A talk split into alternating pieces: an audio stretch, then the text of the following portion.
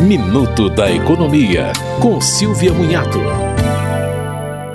Este ano, a Receita Federal incluiu os contribuintes que optarem pela declaração pré-preenchida do imposto de renda na lista dos que devem receber a restituição primeiro. Também estão na lista de prioridades os que optarem por receber a restituição via Pix. Mas a Receita só aceita chaves, que são os números dos CPFs. Mas vale lembrar que na lista de prioridades continuam em primeiríssimo lugar os idosos com 80 anos ou mais. Em seguida, vem os que têm 60 anos ou mais e aqueles com deficiência ou doenças graves.